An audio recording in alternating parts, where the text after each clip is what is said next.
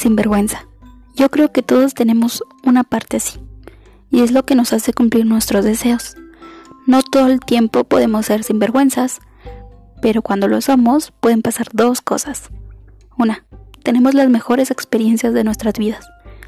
Historias que después contamos en una peda, en el brindis de una boda o incluso a nuestros hijos.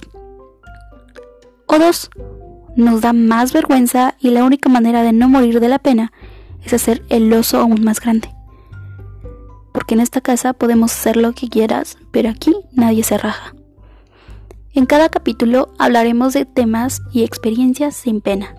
Esto es Sin Vergüenza.